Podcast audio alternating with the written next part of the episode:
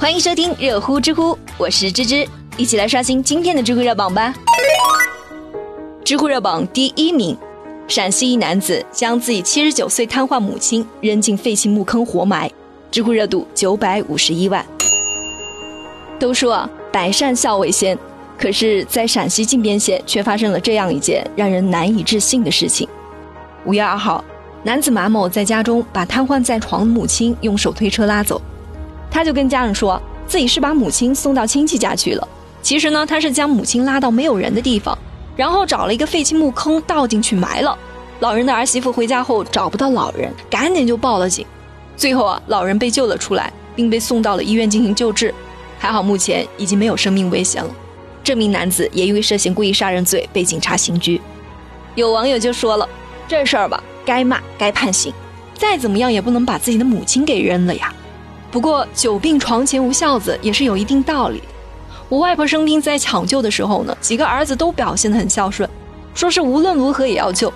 可是救活了，却没有一个人愿意照顾，只有我母亲把外婆接回了家。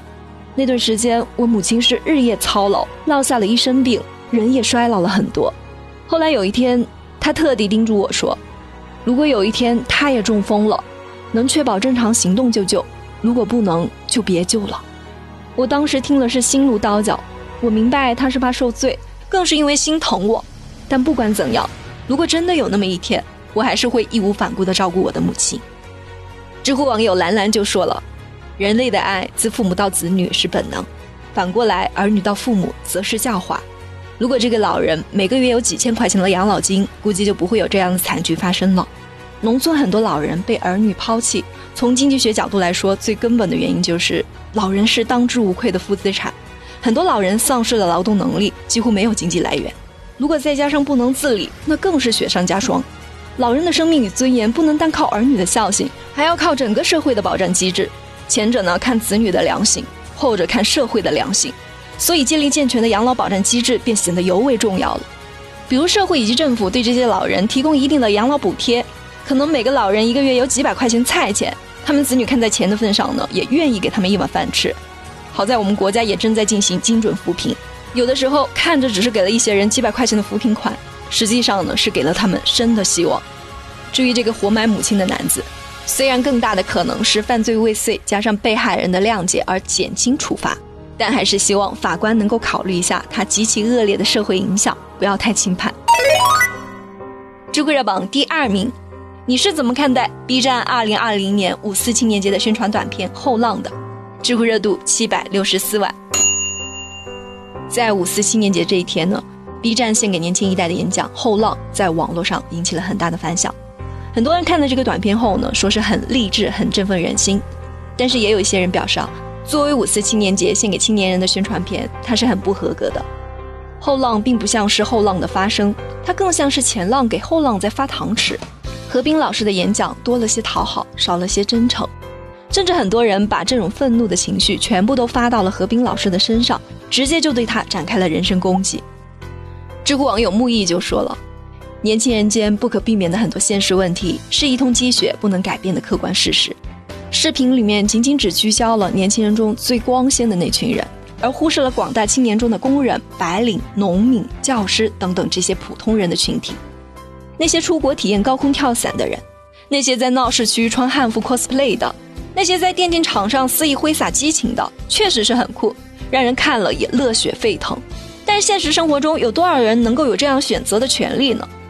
我明明就是一个刚出社会、处处碰壁、为了业绩九九六甚至是零零七的加班狗；我明明就是一个刚够温饱、每月月光的小白领；我明明就是一个被房价物价压得抬不起头来、不敢结婚生子的穷小子。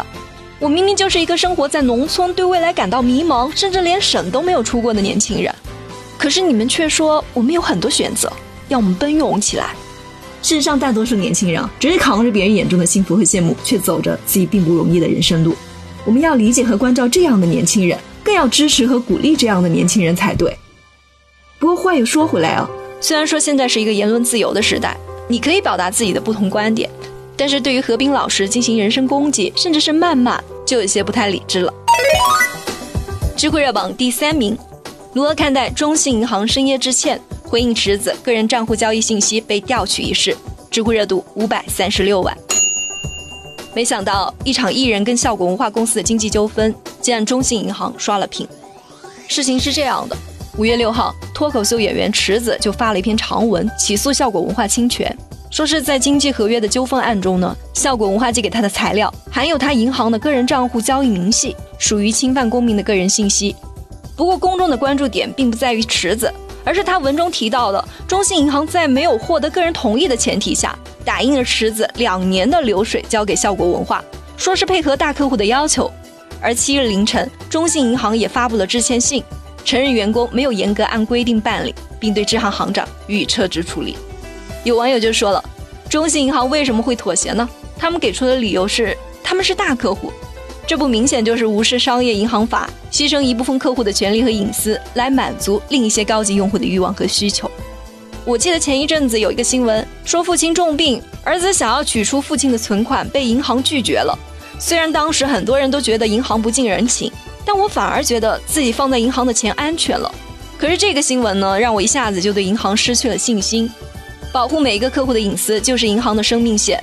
对于信任银行的普通人来说，银行里的几万几十万就是我们的身家性命，存在银行会让我们感觉很安心。可是突然有一天。你发现银行因为无法抗拒资本的力量，自己两个月的流水账就被别人拿到了，你会不会感觉心里发冷？想想都后怕。你会原谅银行吗？还好啊，池子是公众人物，毕竟有一定的社会影响力。如果这一次的主角换成是我们普通老百姓，中心会道歉吗？想必啊，随便一个柜员都能够把我们怼回家吧。不过这件事情上呢，效果文化也太无畏无知了。他们在收拾池子的时候呢，根本就没有意识到自己弄员工的流水工资有任何的问题，就好像索赔了一点八万元的那个案例的老板一样，只知道怎么利用法律来欺压员工，却没有想过自己到底有没有遵守法律。好了，有气有料尽在知乎，我是芝芝，我们明天见啦。